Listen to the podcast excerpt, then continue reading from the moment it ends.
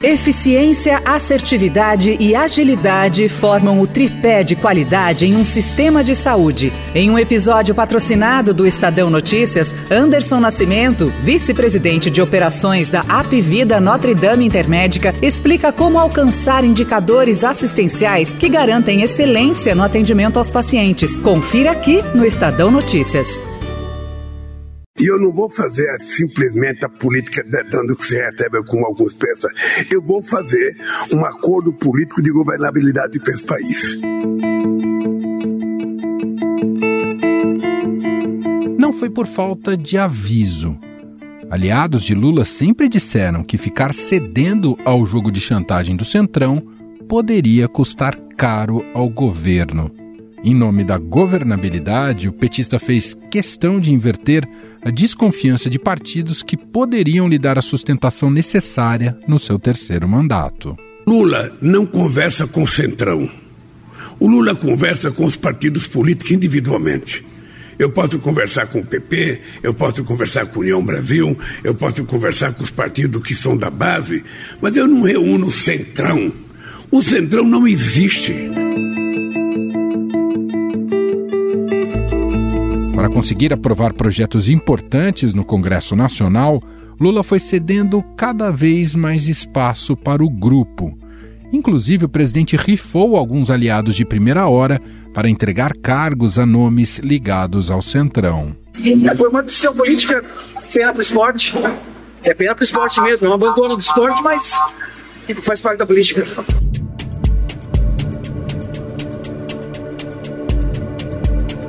Ana Moser, que você acabou de ouvir, foi tirada do Ministério do Esporte para dar lugar ao deputado André Fufuca, do PP do Maranhão, aliado do presidente da Câmara, Arthur Lira.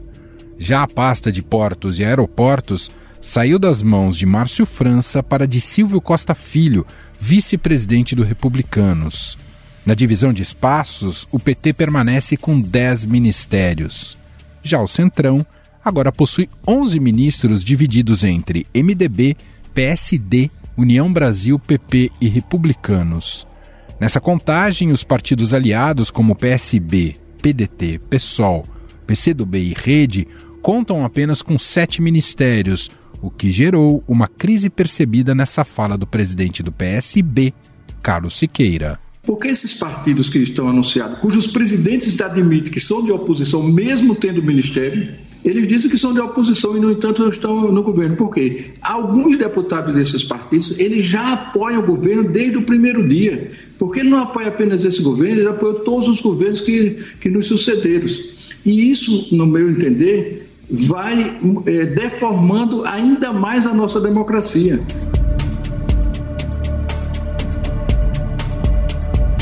Mas o apetite do Centrão é grande e eles querem cada vez mais espaços dentro do governo. O grupo pleiteia ainda a presidência da Caixa, hoje sob o comando de Rita Serrano, além das 12 vice-presidências do Banco Estatal. A FUNASA, Fundação Nacional de Saúde, também está na mira desses políticos. O órgão tem orçamento bilionário e é alvo de disputa. No entanto, Lula declarou na semana passada que não está disposto a atender esses novos pedidos do Centrão. Só eu tenho o direito de colocar, só eu tenho o direito de tirar. Então fique tranquilo que isso será feito com a maior tranquilidade, qualquer mexida que eu vou dar. O único cara que eu não posso mexer é no meu e no do Alckmin, que foi o povo brasileiro que deu. Mas do restante, eu posso mexer em qualquer um e posso dizer que por enquanto não estou disposto a mexer com nada. A declaração desagradou os aliados do presidente da Câmara dos Deputados, Arthur Lira, que quer indicar nomes para a Caixa. Esse foi um dos motivos para azedar o clima na Câmara na semana passada, o que contribuiu para que nenhum projeto tenha sido votado no plenário presidente da Câmara dos Deputados, Arthur Lira, anunciou nesta quarta-feira, dia 27, no grupo de mensagens dos líderes partidários, obstrução na casa. A informação lacônica foi enviada às 10 horas e 5 minutos da manhã, após um dos integrantes perguntar sobre a reunião do Colégio de Líderes, que decide as pautas que irão a plenário.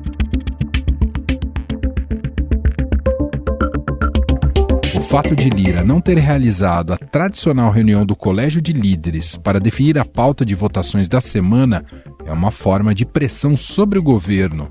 A presidência da Caixa faz parte de um acordo feito em julho entre o governo e o Centrão. Lula prometeu abrir espaço na esplanada para o partido de Lira e os republicanos, além de entregar ao grupo político o comando do banco.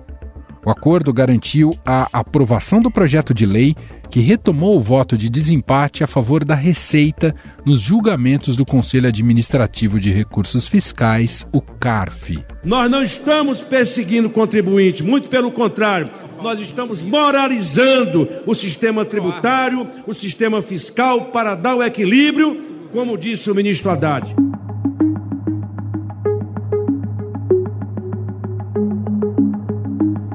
Dos principais impasses para o anúncio da troca de comando na Caixa, segundo o Estadão, é a vice-presidência de habitação do banco, ocupada por Inês Magalhães, apoiada pelo PT. União Brasil, contudo, tem interesse no posto. A ideia do Centrão é que as vice-presidências da Caixa sejam distribuídas entre PP, União e Republicanos. O PSD, por sua vez, enquadrou publicamente o ministro da Secretaria de Relações Institucionais, Alexandre Padilha, sobre o comando da FUNASA, um dos desejos do partido. Eu reforcei para eles que não tem é, definição ainda por parte do governo, porque é o modelo da estrutura da FUNASA, se tivesse definição, discutir. Cúpula do Centrão pontua ainda que, se Lula decidir vetar integralmente o texto do marco temporal aprovado no Congresso, ele pode azedar de vez o clima com o legislativo. A definição das normas e das leis de um país passam necessariamente pelo Congresso Nacional Brasileiro, pela Câmara dos Deputados, pelo Senado Federal, num sistema de processo legislativo que envolve após o executivo, no caso de projetos de lei de sanção ou de veto. O problema é que o governo tem uma série de projetos para aprovar na Câmara até o fim do ano. Por exemplo, o pacote do ministro da Fazenda, Fernando Haddad, para aumentar a arrecadação e zerar o déficit das contas públicas no ano que vem. E o governo vai precisar do centrão. Afinal, como o governo vai conseguir se livrar do apetite do centrão? Lula será refém do grupo ao longo do seu mandato? Sobre o assunto, vamos conversar com o cientista político e diretor de projetos do movimento Voto Consciente, Bruno Silva.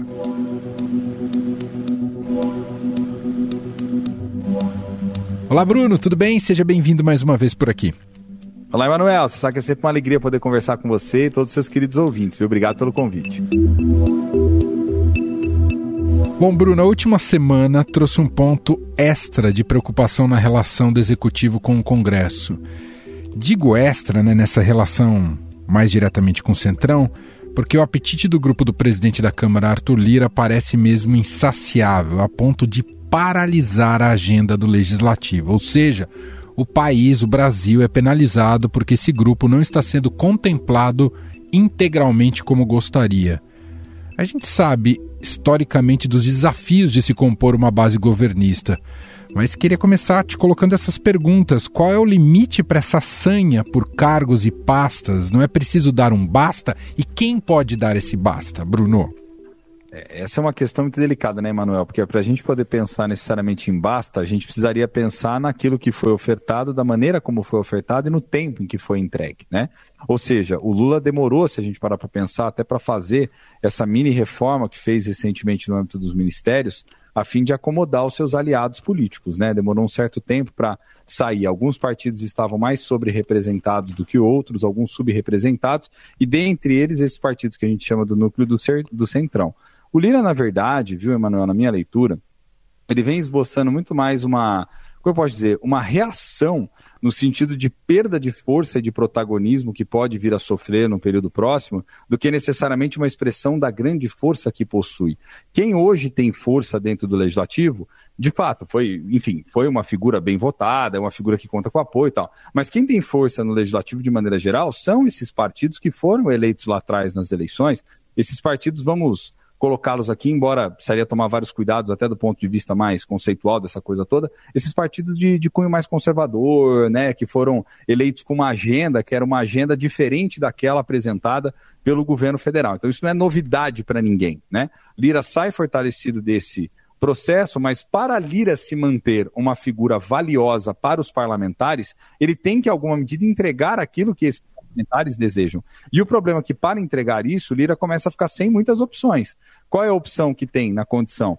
é, é, manter né, ali a lógica de apoio do governo, né, que endossa o seu nome, que entende que apoiou lá atrás a construção, inclusive, para a sua candidatura, vamos nos lembrar aqui que foi uma candidatura amplamente votada, mas manter esse poder, manter essa, uh, essa situação privilegiada dentro do parlamento é difícil, porque isso implicaria fazer com que necessariamente os interesses fossem acomodados pelo governo.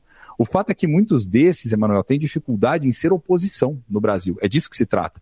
Por isso que a sanha, o apetite, como você está colocando, ele tende a ser infinito. Por quê? Porque são partidos que estão justamente acostumados com uma outra lógica, que é uma lógica de ter portas abertas nos ministérios, que é uma lógica de você ter emendas que estão sendo executadas, de, ser, de ter um bom atendimento, né? Então, Lira, para mim, aparece muito mais hoje como uma figura que não tem toda essa força que muitas das vezes alguns setores acabam identificando, mas uma figura que tenta se manter numa posição de destaque. E para se manter nessa posição de destaque, precisa, de alguma forma, pressionar o governo para abrir o cofre, para abrir certas entradas privilegiadas a fim de atender aos interesses desses deputados. Quando a gente vê, por exemplo, que repercutiu ao longo dessa semana, né, dessa espécie de, até li esse termo na mídia, né, de greve, vamos dizer assim, do Centro. O Centrão está de greve, né, o Congresso está tá parado, cheguei a ler algumas manchetes nesse sentido, né. Isso significa basicamente o quê? Que de fato esses parlamentares estão insatisfeitos com aquilo que está chegando para eles. Vamos lembrar que nessa equação toda tem uma questão que não veio nem do Poder Executivo recentemente, mas que vem do Poder Judiciário, né, em função da, da, da, das decisões que Sim. tem tomado sobretudo no que diz respeito à questão do marco temporal, né? Então, essa reação é uma reação que, vamos dizer assim, cabe ao Poder Executivo intermediar no sentido de tentar é, agrupar sua base, entender necessariamente o que querem, mas o limite ele, ele é dado pelas próprias condições da, da, da, da conjuntura, né, Manuel? Não dá para você querer atender a todos os interesses. E o governo tem limitações, inclusive, para poder contornar isso que os parlamentares, muitas das vezes, acabam defendendo ou que desejam ver. Por exemplo, nessa situação do marco temporal, certamente a leitura do governo e dos principais que estão ali dentro, né, mais próximos a Lula e seus interlocutores, não é a mesma leitura que esses grupos, por exemplo, no parlamento têm sobre essa questão, percebe? Uhum. Então, como é que você atende a esse tipo de interesse? Aí não tem dinheiro, não tem cargo que vá conseguir é, dar conta, vamos dizer assim, de equacionar isso tudo. Então, para mim,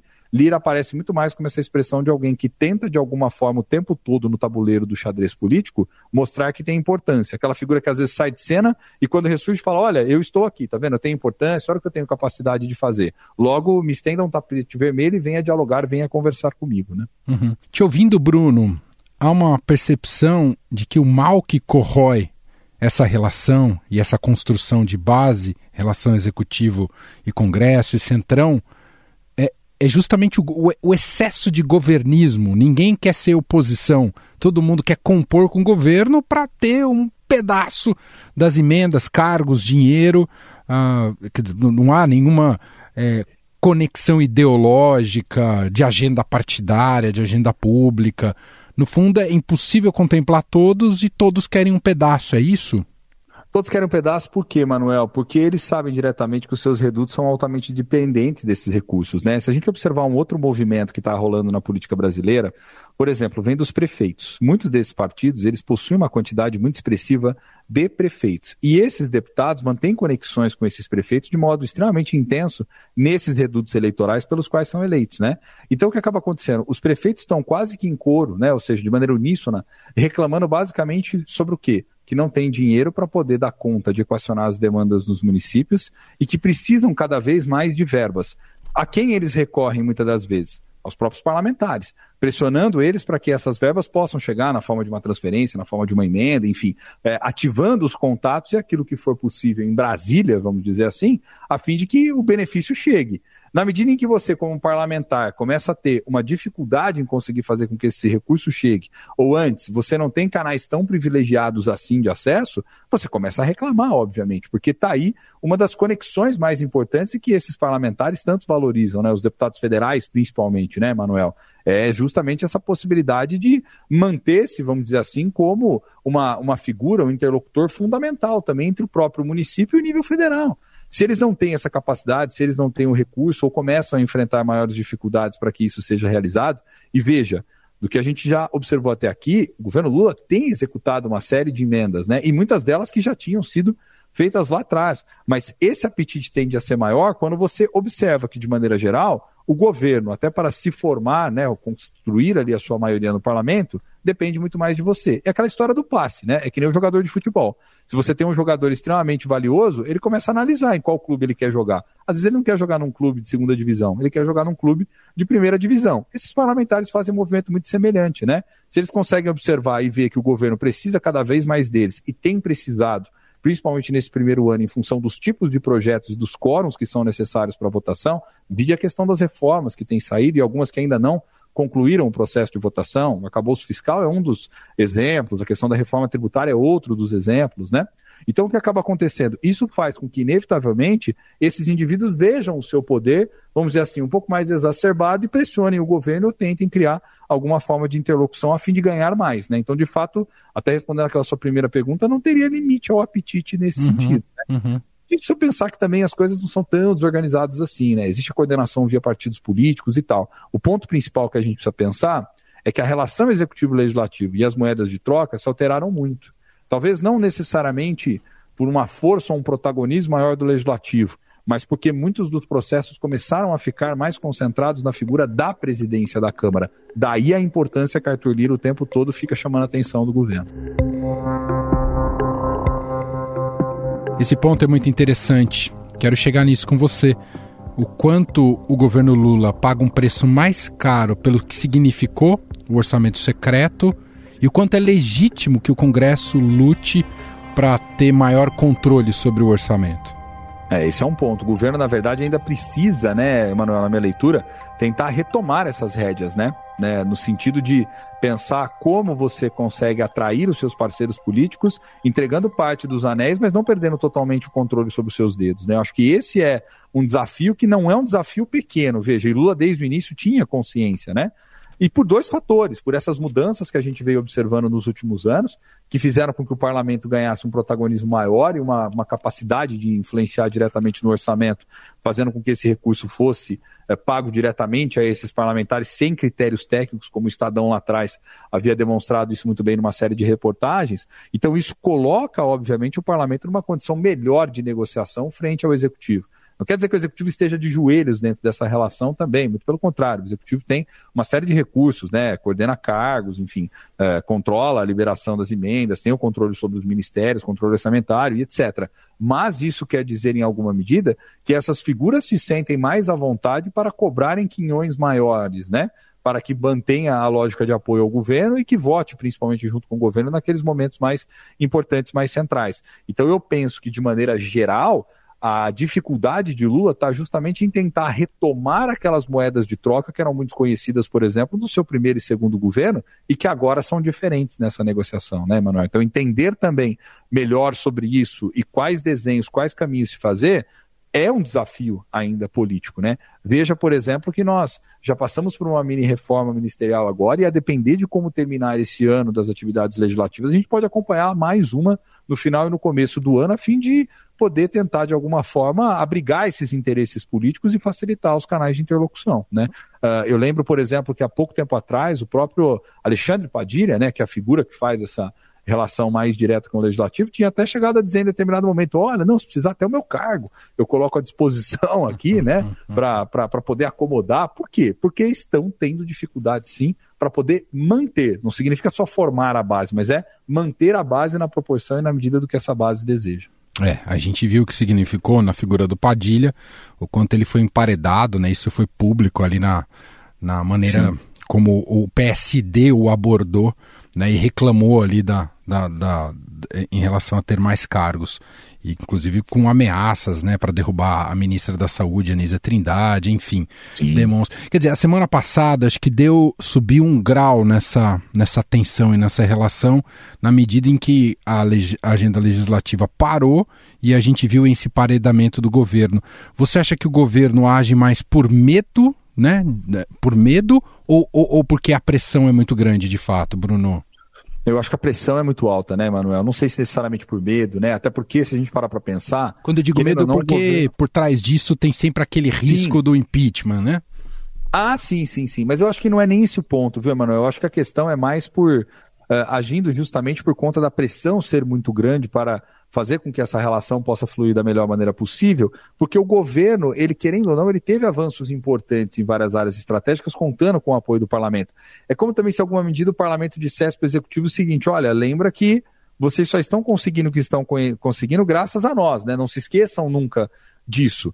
E aí, é claro, né, Manuel, toda situação de maior vulnerabilidade, vamos dizer assim, e eu acho que é dentro desse xadrez Uh, essa, a maneira como o Supremo Tribunal Federal tem aparecido nas discussões, principalmente com, esse, principalmente com essa agenda de final do mandato, né, da, da Rosa Weber à frente do STF, que agora transmitiu a presidência para o Barroso, mas essa agenda com temas um tanto quanto mais delicados, em alguma medida auxiliou a agrupar aí essas bancadas suprapartidárias, vamos chamar aqui, né, ou essas bancadas Sim. temáticas dentro do legislativo, né, bancada do boi, bancada da bala, agropecuária de maneira muito mais intensa, né? Então isso isso serviu também como uma reação do legislativo para também chamar a atenção não só do executivo, mas do judiciário de maneira geral dos poderes, para dizer o seguinte, falar, olha, no final das contas, nós temos um protagonismo importante nisso tudo, né? Então não dá para ser de cima para baixo, tem que ser as coisas têm que ser negociadas, têm que ser construídas conosco aqui também.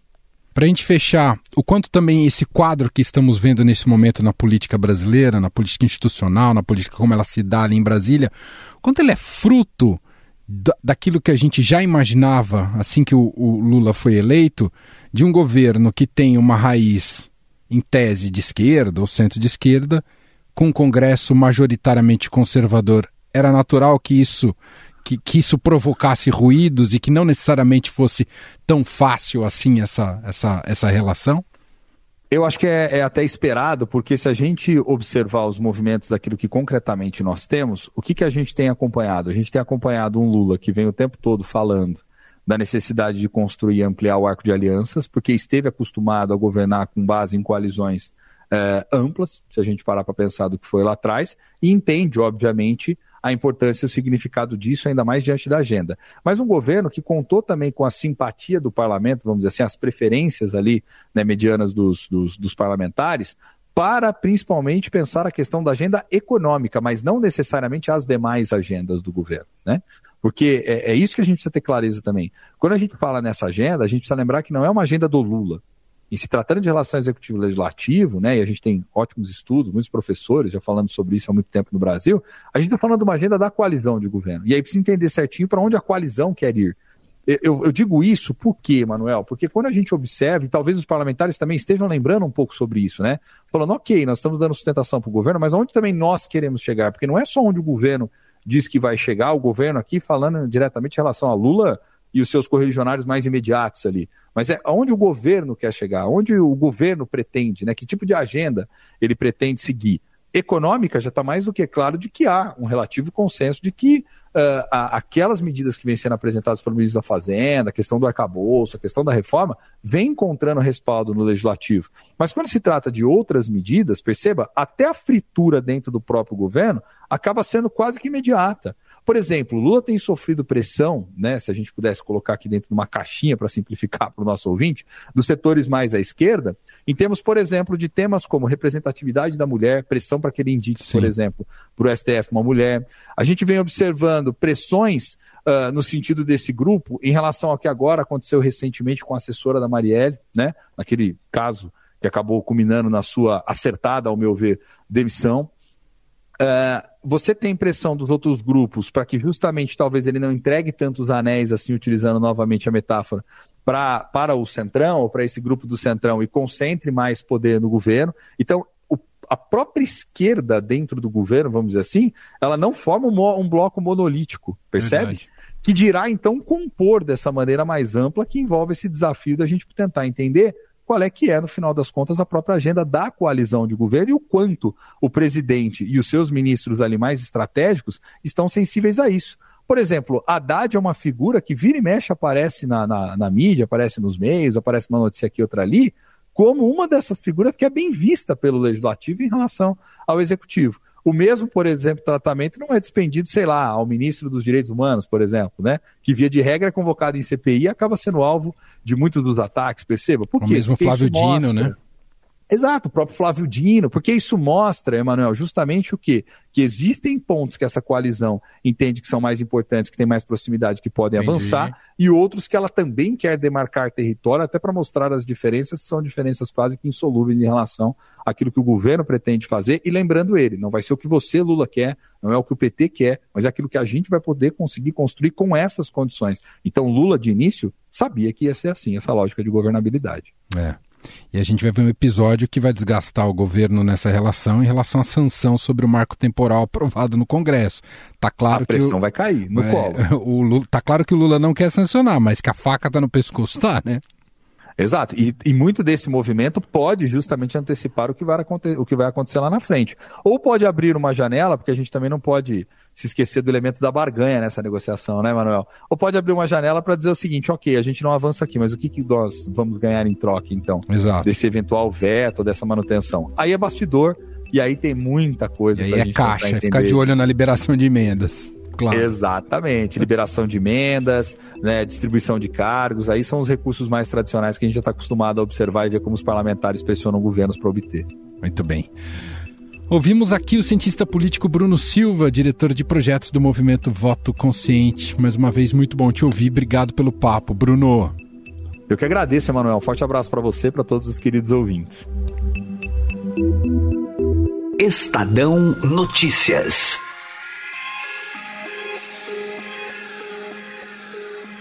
E este foi o Estadão Notícias de hoje, segunda-feira, dia 2 de outubro de 2023. A apresentação foi minha, Emanuel Bonfim. Na produção, edição e roteiro, Gustavo Lopes, Jefferson Perleberg e Laís Gotardo. A montagem é de Moacir Biasi. E o nosso e-mail podcast@estadão.com. Um abraço para você e até mais.